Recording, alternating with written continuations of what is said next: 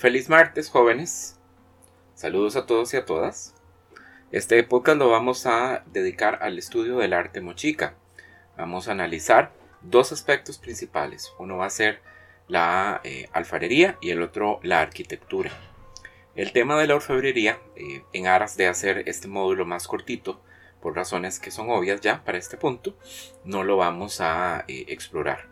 Sin embargo, si alguno o alguna tiene interés en conocer, profundizar sobre esa temática, sobre ese tópico, ya sabe que lo que tiene que hacer es contactarme y yo con mucho gusto les puedo recomendar alguna lectura o proponerles algunas páginas del libro de Rebecca Stone en donde pueden encontrar datos al respecto.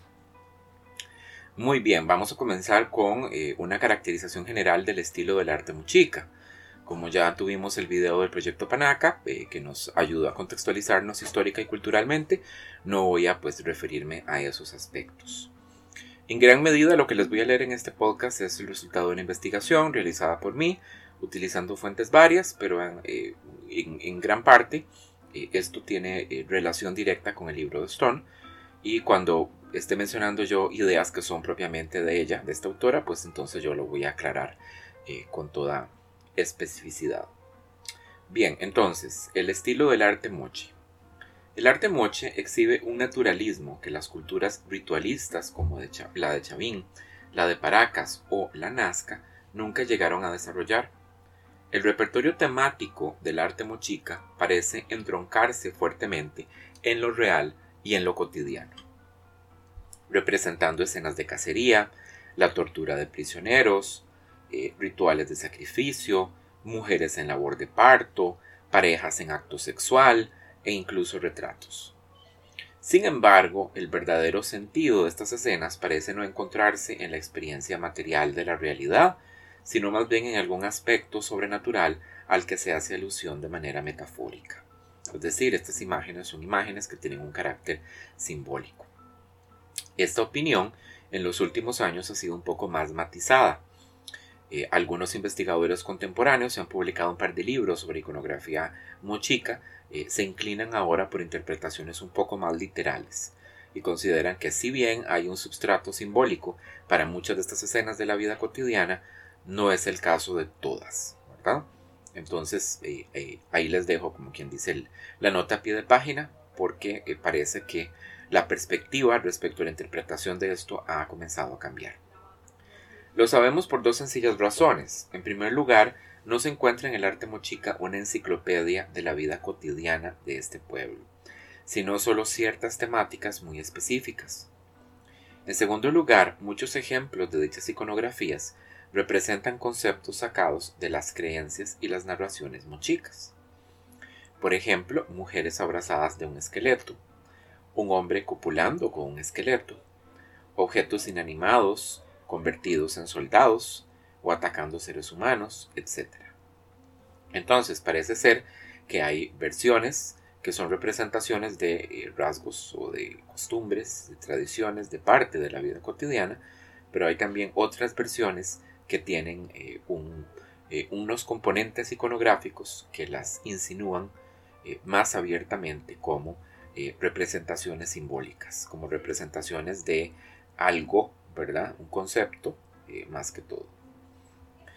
Poniendo de lado el asunto de las temáticas, no puede dejar de afirmarse que en la creación del arte mochi entra en juego un lenguaje de representación que produce un mayor nivel de naturalismo que el que se encuentra en otras sociedades de la misma época. ¿Cuáles serían otras sociedades de la misma época? Por ejemplo, Paracas tardío y la cultura de Nazca. Sin embargo, el arte mochica difícilmente puede ser estudiado utilizando esa dicotomía naturalismo-abstracción que es tan usual en la evaluación del arte europeo dentro de nuestra disciplina, la historia del arte. En el arte precolombino, dichas modalidades de representación no son consideradas opuestas, sino complementarias.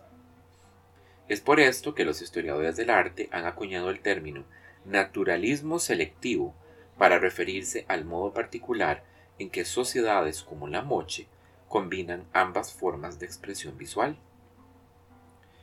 Este concepto alude al hecho de que una imagen, una misma imagen, puede presentar ciertas partes que son retratadas con gran naturalismo, mientras que otras pueden representarse de un modo bastante más esquemático. Eh, remítanse a las imágenes complementarias para que ustedes observen eh, algunos ejemplos de lo que estoy mencionando. Busquen en particular una botella que representa a un hombre dormido con un tocado de llama, que es como mi ejemplo favorito. De esto podrán ustedes observar que el, el retrato del rostro y del atuendo son bastante naturalistas, mientras que el resto del cuerpo se trata de una manera absolutamente somera, totalmente abstracta, ¿verdad? Con unas proporciones que no se correlacionan con la realidad. Otro rasgo que diferencia las artes visuales mochicas de las expresiones estéticas de las sociedades contemporáneas es su inclinación por la narrativa, no de sucesos cotidianos, sino de épicos y ejemplares, concentrándose siempre en asuntos que parecen ser políticos o mitológicos. La acción detenida es un rasgo fundamental en las imágenes mochicas. Los personajes representados casi nunca parecen estáticos, sino que están en el acto de realizar alguna acción, algún ritual, sacrificando un prisionero, corriendo, volando, luchando, etc. De sus figuras emana entonces una gran energía y una gran vitalidad. Rebecca Stone reconoce tres como las características fundamentales de la estética moche. La primera característica que ella menciona es la volumetría. El artista moche tiene un marcado gusto por las formas tridimensionales. Su arquitectura alcanza dimensiones realmente monumentales y busca reproducir, por medio de ladrillos de adobe, el tamaño y volumen de las montañas. Su cerámica tiende a las formas escultóricas, prefiriendo en la mayoría de los casos un modelado muy detallado sobre un acabado pictórico. Incluso la orfebrería, siendo un arte en el que eh, se trabaja con dimensiones tan reducidas, se hace eco de esta particular tendencia. Por diminuta que sea una figurita de oro o de plata, esta tendrá las partes más sobresalientes del cuerpo modeladas en bulto redondo, es decir, de manera exenta. Número 2. El contraste de color. Los murales que decoraban las edificaciones moches son probablemente las únicas manifestaciones artísticas de exuberante colorido que produjo esta cultura. El arte moche se caracteriza por el uso de una gama limitada de colores usualmente reducida al punto de solo utilizarse en parejas de tonos contrastantes. Para la cerámica, un engobe rojo. Para las figuras y otro crema para el fondo. En la joyería, la oposición favorita es el color amarillo dorado del oro y el azul profundo del lapislázuli o de las turquesas. Es probable que estas combinaciones de color respondieran al principio de dualidad que dominaba el pensamiento precolombino. En el caso de los moche, puede estar vinculado al contraste entre los medios ecológicos en los que se desenvuelve la cultura moche, es decir, el desierto y el mar. Tercero, la superficie de acabado exquisito. El acabado superficial de las obras es una de las preocupaciones principales del artista, del artista perdón, mochica. En el caso de la cerámica, el cuidadoso bruñido de las piezas garantizaba el obtener un brillo cálido, lo mismo que el oro y la piedra dura, pulidos con esmero para generar un efecto de gran opulencia, es decir, de lujo.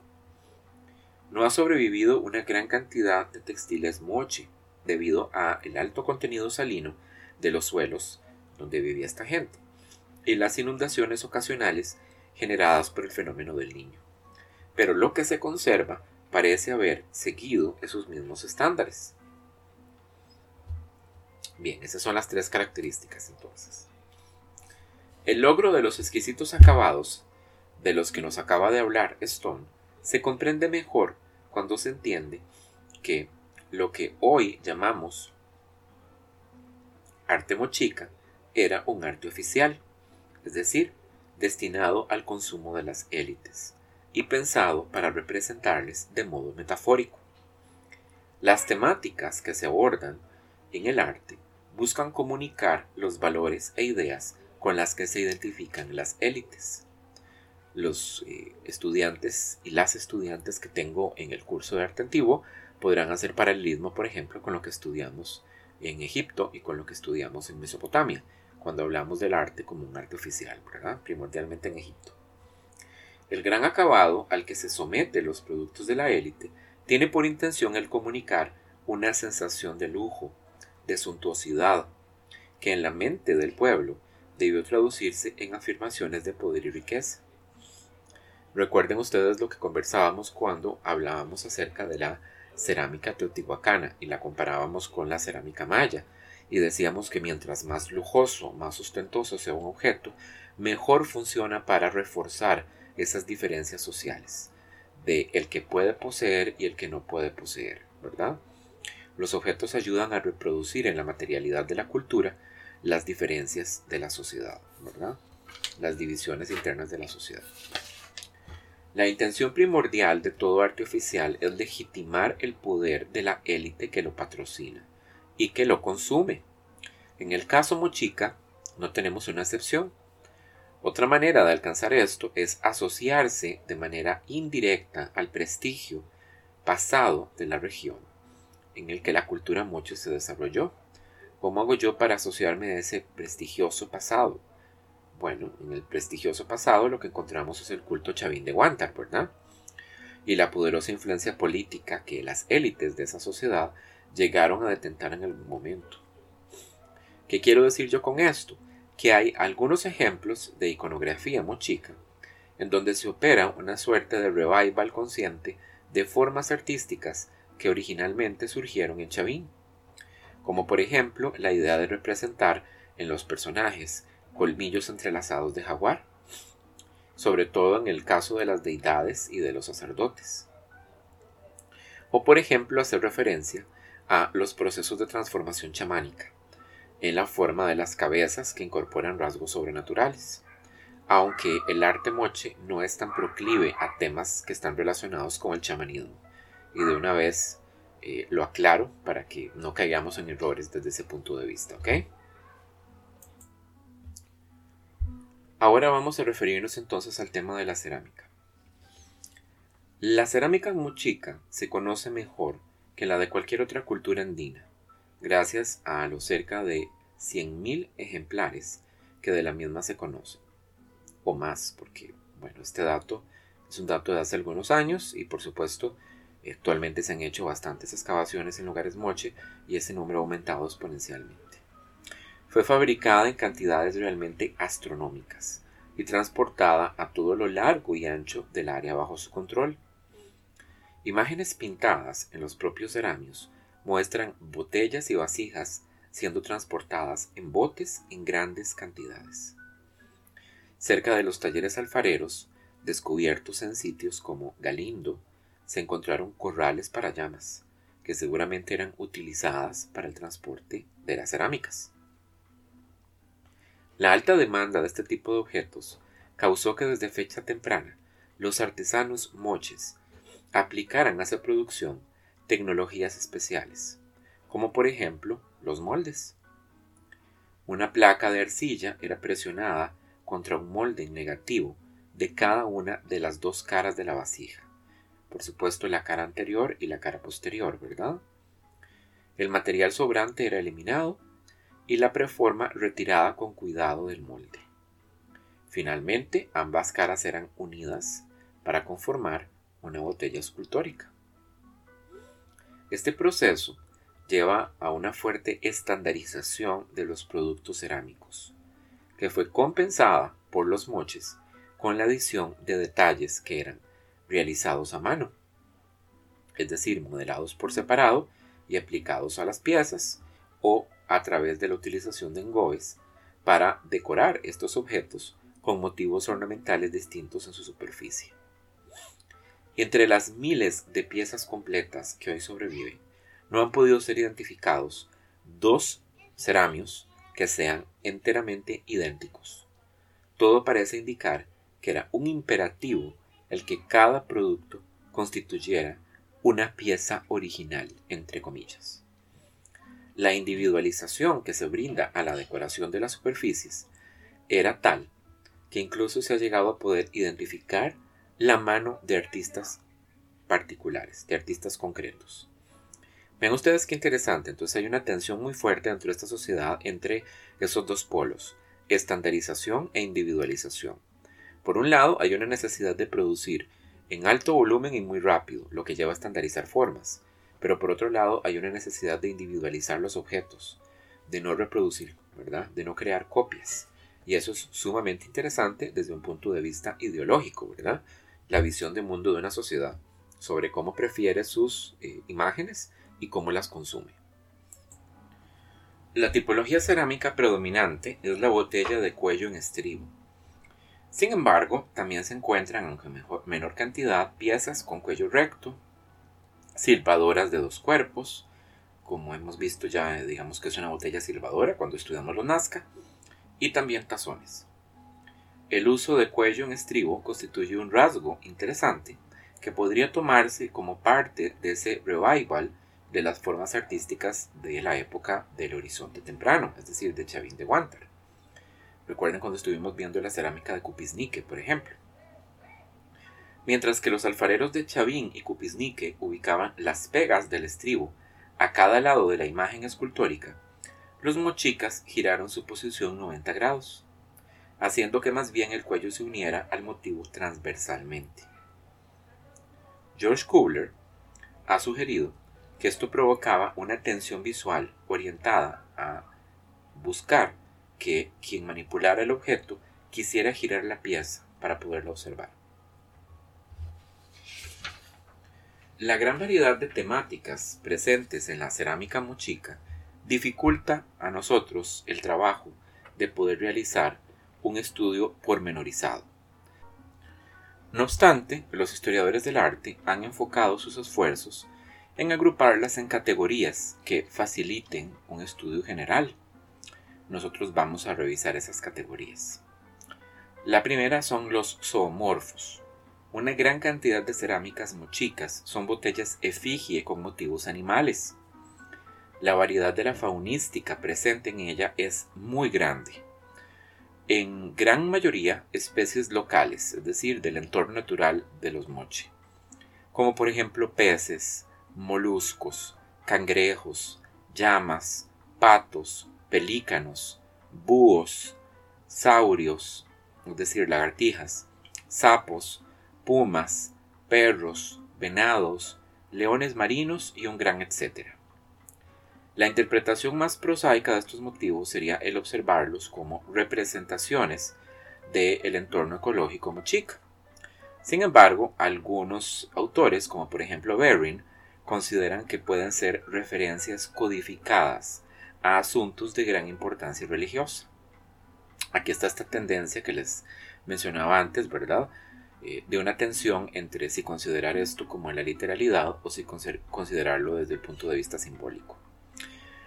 Berwin, por ejemplo, considera que ciertas especies animales podrían constituir metáforas del cambio, ya sea físico ya sea psicológico o espiritual del ser humano. Por ejemplo, los cangrejos que pasan por todo un proceso de transformación a lo largo de su vida. O algunas podrían ser referencias a la idea de fertilidad y de vegetación, como por ejemplo los sapos, ¿verdad? Que aparecen en gran número durante la época de lluvias, que es la época en donde comienzan a aparecer los primeros germinados. O podrían ser referencias al inframundo y la vida después de la muerte, como por ejemplo los búhos que son animales nocturnos y carroñeros. O ser referencias codificadas a la práctica del chamanismo, como por ejemplo los sapos, ¿verdad? De los que se extraen sustancias eh, que son psicotrópicas, o incluso los leones marinos. ¿Por qué los leones marinos? Porque en ciertas prácticas de chamanismo que todavía se mantienen con vida en la región en donde vivían los moches, los chamanes utilizan piedras para adivinación y esas piedras son eh, extraídas del estómago de los leones marinos, que son eh, proclives a consumir piedras para machacar los alimentos en el estómago. Entonces, cuando un león marino es cazado, muchas veces, pues, al golpearlo, él vomita y vomita esas piedras que son considerados, pues, objetos de cierta importancia ritual. Bien, ahora hablemos de los motivos fitomorfos. La variedad de formas que las botellas efigie de plantas representan es igualmente muy grande. No obstante, las botellas fitomorfas mochicas solo eh, eh, podemos observar en ellas productos que son cultivos para alimentación. Por ejemplo, el yacón, la papa, la yuca, el ayote, el maíz, el maní, la raíz de tumbo, los frijoles, etc. Ciertos de estos motivos aparecen antropomorfizados, lo que claramente indica que se está haciendo alusión a conceptos que están relacionados con el mundo sobrenatural. Con frecuencia los frijoles aparecen vistiendo los atributos de guerreros y corriendo, en lo que parece ser la referencia a una narrativa mítica que ya no sobrevive. La representación de hombres cacahuate es otro tema frecuente. Esta iconografía parece tener relación con la práctica del chamanismo, pues estos seres aparecen tocando una quena, que es un instrumento musical de viento. Este tipo de flauta suele aparecer en manos de los sacerdotes chamanes en las representaciones de ritos moches. Alimentos como el maíz o la yuca a veces son representados con un rostro humano que exhibe colmillos entrelazados. Los historiadores del arte consideran que podría tratarse no de la figura de un dios específico, sino de una referencia al carácter sagrado de ciertos cultivos. Por ejemplo, Berrin así es como lo piensa, así es como lo... En referencia a este tema de los motivos vegetales dentro de la cerámica, una idea que tiene cierta antigüedad, pero que últimamente ha recibido eh, bastante atención, es una noción que propuso el arqueólogo peruano Rafael Arcojoil de que los mochicas poseían un sistema de protoescritura, y esa protoescritura él la llama escritura payariforme. ¿Por qué? Porque los peruanos llaman a los frijoles payares, y en muchas botellas mochicas aparecen representaciones de frijoles que tienen motivos particulares, eh, digamos, pintados dentro de ellos, parcialmente eh, rellenos de color, eh, con rayados en diferentes direcciones, líneas horizontales, líneas verticales, aplicados puntos o aplicados círculos y por supuesto combinaciones de estos. Así que Larco Hoyle proponía que esos payares eran codificaciones simbólicas de algún tipo de, notación, ¿verdad? Podía ser eh, palabras específicas, podrían representar numerales, podrían representar elementos que tenían que ver, por ejemplo, conceptos que tenían que ver con la vida religiosa, etc. Entonces, digamos, últimamente se ha ido revisando un poco más y se han hecho catálogos de estos motivos encontrados en los payares, eh, pues en aras de comprender mucho mejor si esto realmente es una codificación eh, de lenguaje, ¿verdad? Bien, vamos a los antropomorfos. Con toda seguridad, las botellas retrato son el producto cerámico más conocido y admirado de toda la alfarería mochica. Estas, si bien son una creación única de este pueblo, solo fueron realizadas durante un periodo muy corto de tiempo, el cual se asocia al clímax del expansionismo mochica y de la autoridad de la esfera política del sur. El súbito cese de su producción pudo estar ligado con la desaparición de un clima político que favorecía expresiones de individualidad como estas, como un retrato. El hecho de que estos son retratos verdaderos es una cuestión que está fuera de toda discusión, pues basta con comparar dos ejemplos de estas piezas para observar no solamente las evidentes diferencias en la fisonomía de los personajes, sino también el deseo del artista de capturar un temperamento o una personalidad característicos. Especial atención se presenta a la representación de cosas como por ejemplo orejeras, aretes, tocados, pintura facial, que serían todos elementos que una sociedad como la mochica utilizaría para expresar diferencias de clase, diferencias de linaje, diferencias de orden político o religioso. No se conoce una sola representación femenina, por lo que se asume que este tipo de objetos estaban asociados a la autoridad y a los logros masculinos. La variedad que se observa en los modelos es muy considerable. Se encuentra tanto representaciones de personajes adultos como de hombres ancianos y también de niños pequeños. Algunos individuos fueron retratados sistemáticamente a lo largo de toda su vida. Hay una serie famosa de 45 botellas con el mismo personaje en diferentes momentos de su vida, que son eh, identificadas gracias a una característica cicatriz que el personaje tenía en el labio.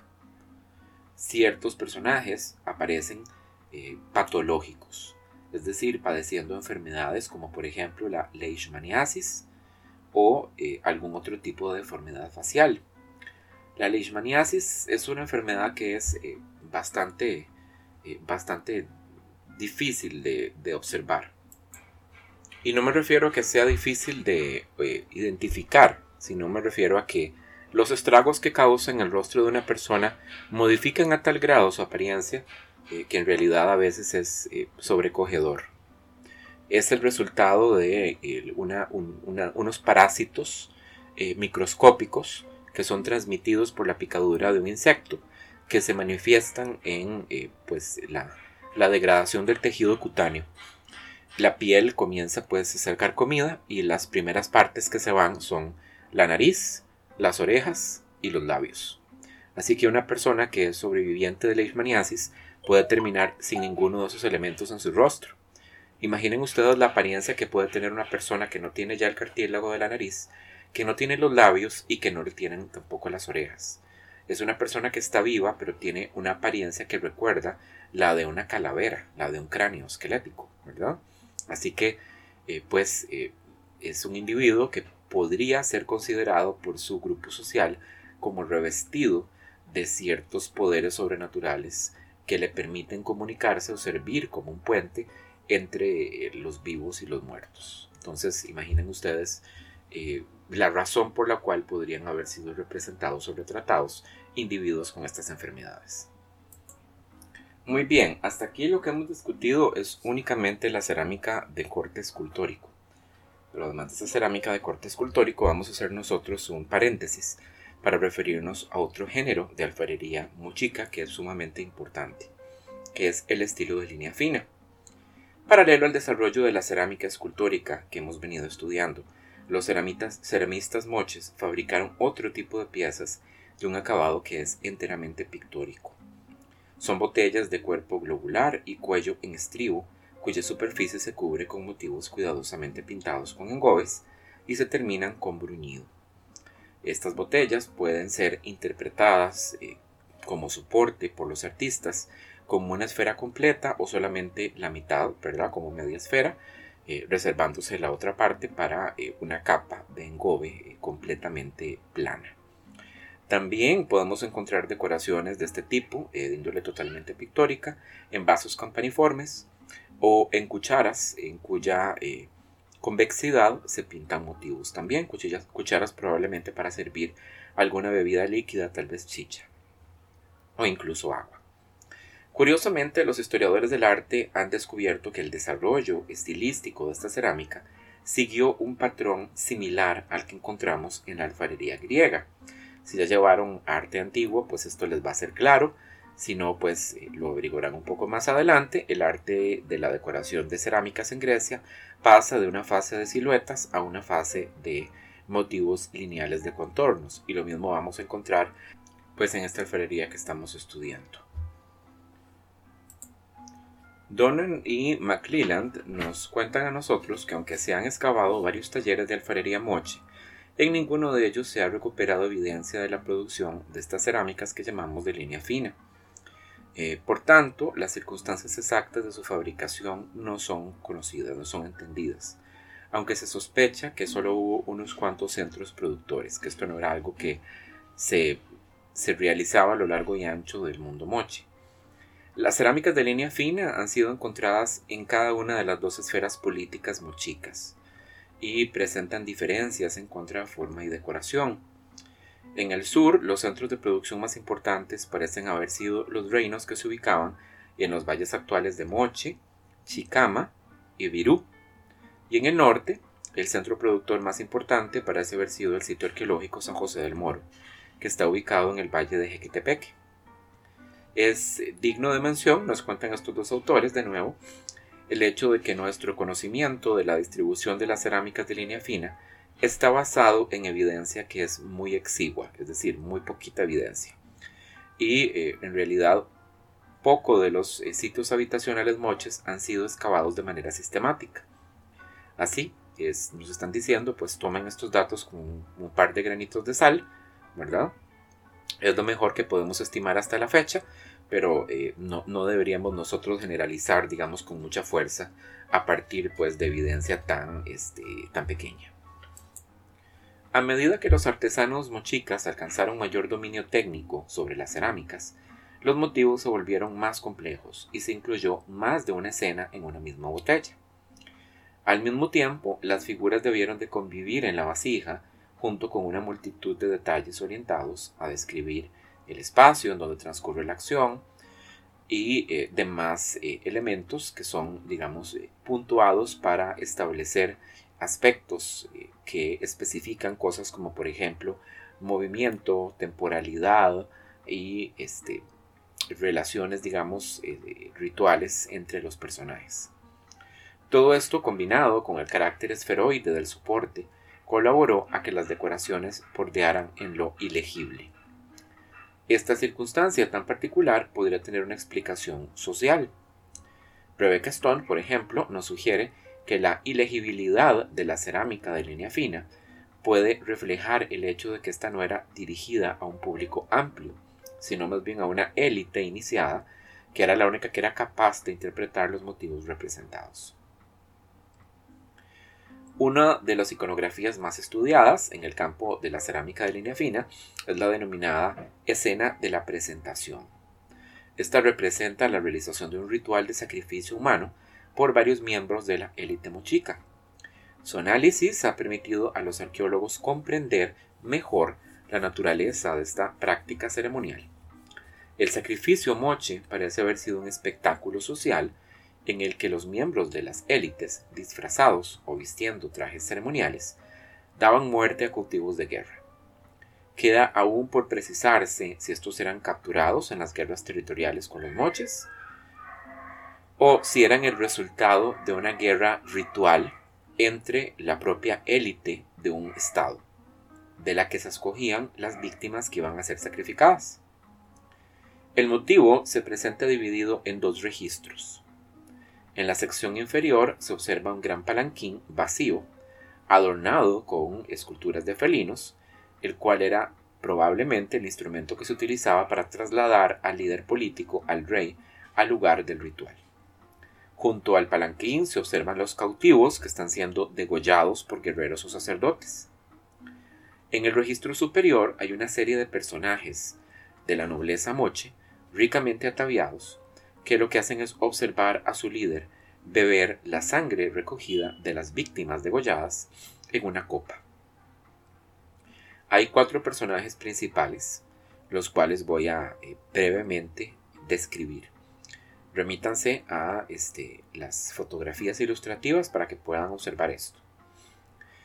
El primer personaje es el sacerdote guerrero, que sostiene un gran cáliz con la sangre del sacrificio. Se lo reconoce por un casco cónico como un adorno en forma de creciente lunar en la punta. Creciente lunar lo que hace referencia es únicamente a la forma del adorno. No estamos diciendo que realmente es una representación de la luna creciente, ¿verdad? Cuidado. Se le reconoce entonces por este casco, por los grandes brazaletes que lleva, por orejeras redondas, una nariguera y un par de coletas en la parte posterior de su traje. Luego vamos a tener a el sacerdote ave, con una mezcla de rasgos de ser humano y de pájaro. Lleva al mismo tiempo tocado, ¿verdad? Eh, de forma cónica, igual que el que lleva el primer personaje que mencioné, y en el centro de este aparece la cabeza de un búho. El tercer personaje es la sacerdotisa, que lleva siempre un tocado con dos grandes plumas o adornos con coletas. Su cabello, que se peina en trenzas, termina en cabezas de serpiente. Recuerden eso del cabello terminado en serpientes, muy chavín, ¿verdad? Y además sostiene también un cáliz en su mano. Ella parece que acompaña al sacerdote guerrero en el ritual bebiendo la sangre. Y el personaje número 4, que no siempre está presente en estas escenas, que se llama nada más el sacerdote, eh, se le reconoce por un tocado que termina en dos largas cintas bordeadas eh, con dientes, ¿verdad? Cerrado. Cerrado no de que está cerrado, sino de que parece como el acabado de una sierra o de un serrucho, con piquitos. Por mucho tiempo se discutió la naturaleza de los personajes presentes en esta representación de sacrificios, y hoy la arqueología peruana ha comprobado que estos eran personas reales, que detentaban cargos específicos en la administración política y en la jerarquía religiosa mochica. El descubrimiento de varias tumbas sin perturbar de la élite moche ha sido central en esclarecer esta situación. En 1987, Walter Alba descubrió en Zipán, en la región de Chiclayo, en el Perú, la tumba de un gobernante moche de un rey del siglo III de nuestra era.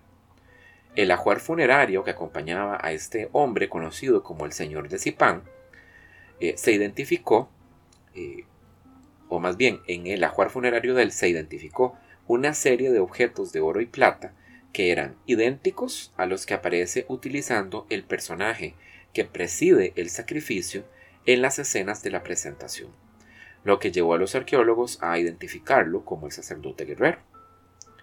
En el 2006, otra tumba de un monarca mochica fue descubierta en el sitio arqueológico Huaca Cao Viejo.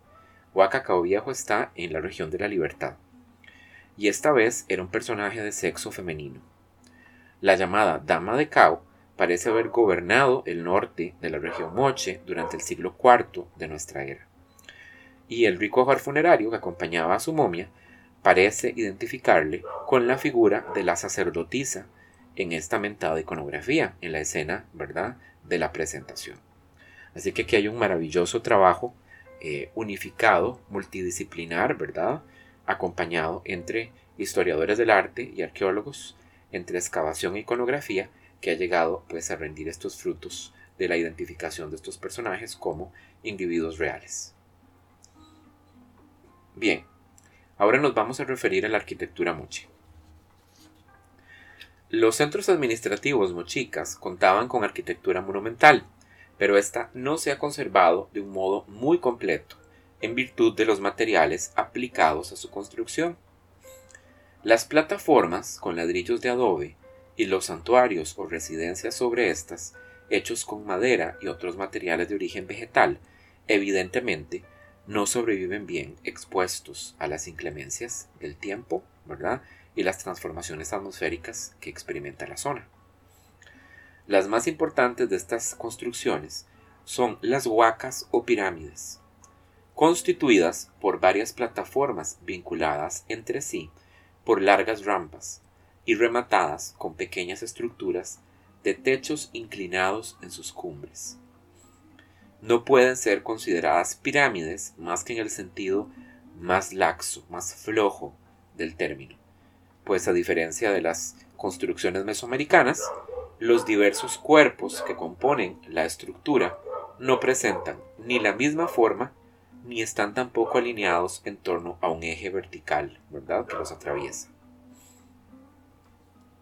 No quedan vestigios de las estructuras en las cumbres de las huacas mochicas, pero los arqueólogos se han dado una idea bastante buena de cuál era su apariencia y naturaleza estudiando la iconografía de las cerámicas. Parece haber sido estructuras sencillas, con la fachada abierta, el techo a dos aguas o inclinado, y adornadas con una crestería con la forma estilizada de masas de guerra, que la masa de guerra era como el arma eh, cotidiana que utilizaban los soldados mochicas. La arquitectura moche se caracteriza por las dimensiones colosales. Algunos investigadores han sugerido que la intención tras la erección de estructuras tan masivas era la creación de montañas artificiales en el desierto costero del norte. Este es un dato que menciona Rebecca Stone. Por ejemplo, el edificio principal de la ciudad de Mochi, que se llama Huaca del Sol, contaba con una altura de 50 metros y una plataforma de 340 por 160 metros. Un total de 143 millones de ladrillos de adobe fueron utilizados en su construcción. Este culto a lo colosal parece ser el equivalente norteño de los grandes proyectos Nazca realizados en La Pampa. Recuerden ustedes los geoglifos, ¿verdad? Que también eran de un tamaño kilométrico. Tal como los geoglifos, las grandes construcciones moches implicaron la movilización de grandes contingentes de población que debió abandonar por un tiempo sus actividades productivas y dedicarse a modelar ladrillos y a construir estos edificios.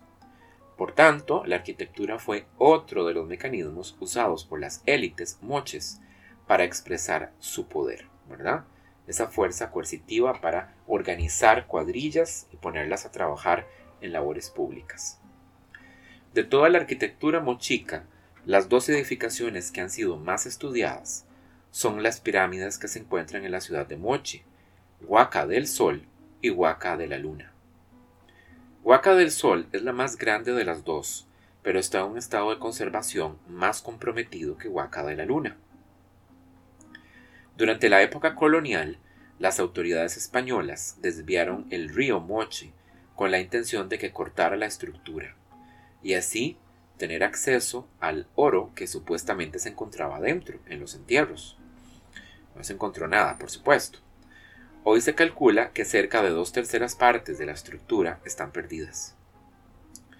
Los arqueólogos han identificado en ella ocho etapas de edificación diferentes. Cada una se realizó simplemente colocando nuevas capas de ladrillos de adobe sobre la estructura anterior.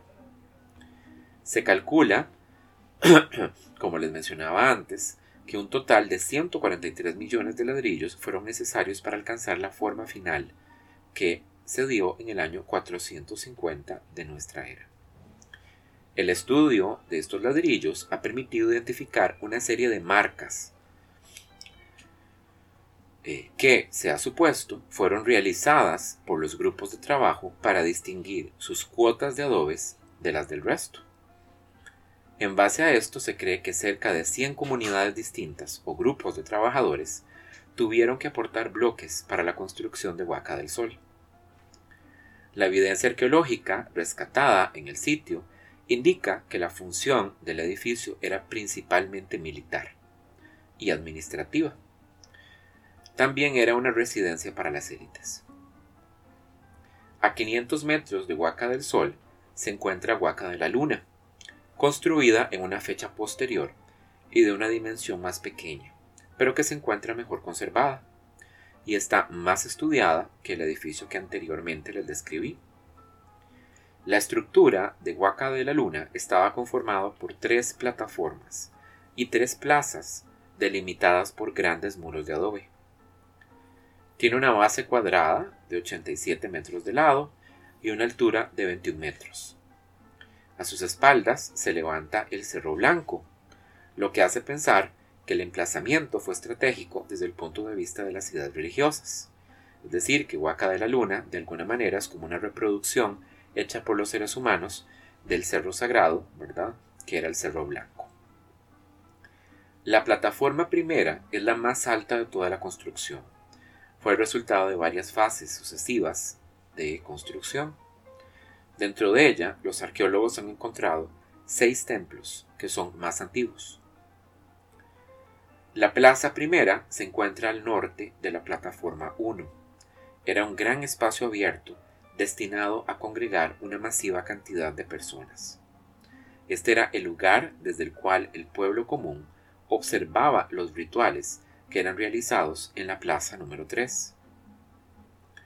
La plaza 2 se encontraba contigua a la plaza 1. Tenía una dimensión más pequeña. En ella se han encontrado restos de estructuras arquitectónicas ceremoniales. Responde a la misma visión jerarquizada del espacio que la plaza 1, siendo el lugar que correspondía a una capa un poco más privilegiada de la población. La Plaza 3 parece haber sido el espacio más importante del edificio. Estaba dividida en tres recintos dedicados a la realización de sacrificios humanos, y en ella se han identificado un área rocosa en donde se exhibían los cuerpos de las víctimas, y un altar para los sacrificios. Los arqueólogos encontraron los restos de 40 guerreros como remanente del último ceremonial de sacrificio humano llevado a cabo en el edificio. Respecto a este tema de la arquitectura, tal vez uno de los aspectos más notables, convertido en foco de interés de los investigadores en las últimas décadas, ha sido el estudio de las decoraciones murales. En Huaca de la Luna eh, fueron excavados una serie de muros perimetrales alrededor de la plaza número 1, en donde se identificó una serie de eh, ornamentaciones o decoraciones que estaban completamente supeditadas a la arquitectura. La tradición mural moche es más bien que una tradición pictórica, una tradición escultórica. Son, en esencia, relieves realizados en adobe policromados con brillantes colores.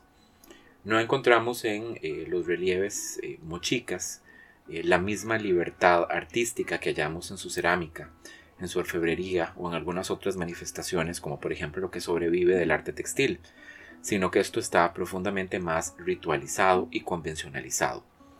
Las temáticas están asociadas a eh, el tema de el chamanismo y la transformación, la idea del sacrificio humano y también eh, los desfiles de guerreros. Hay una repetición sistemática de motivos que recuerda la lógica de los textiles, ¿verdad? El diseño en donde un solo motivo se repite ordenada y sistemáticamente a lo largo de un formato, como si fuera, por ejemplo, eh, un, una decoración en un borde textil. Encontramos cosas como por ejemplo arañas siendo eh, eh, transformándose en seres humanos, eh, guerreros agarrados de la mano, víctimas de sacrificio amarradas por una soga al cuello que van desfilando, representaciones de rostros de divinidades, etc.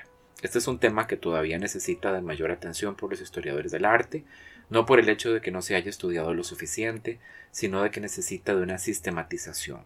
Una sistematización que incluye, por supuesto, una revisión general, una contrastación, una comparación y el sacar una serie de conclusiones.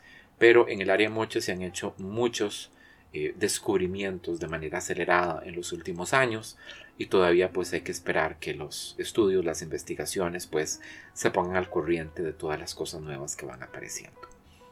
Bien, yo creo que eso sería pues eh, lo que tenemos que discutir de este tema. Ya nos, se nos ha hecho bastante largo el podcast.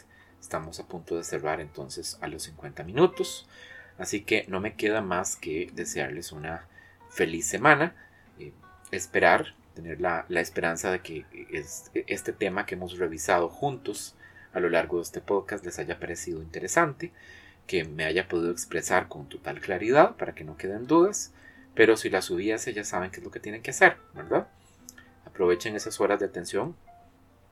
Aprovechen también los mecanismos que tienen para comunicarse con el profesor y no se queden entonces con preguntas. Eh, exprésenme eso para poder entonces clarificar. Nos vemos. Un saludo cordial.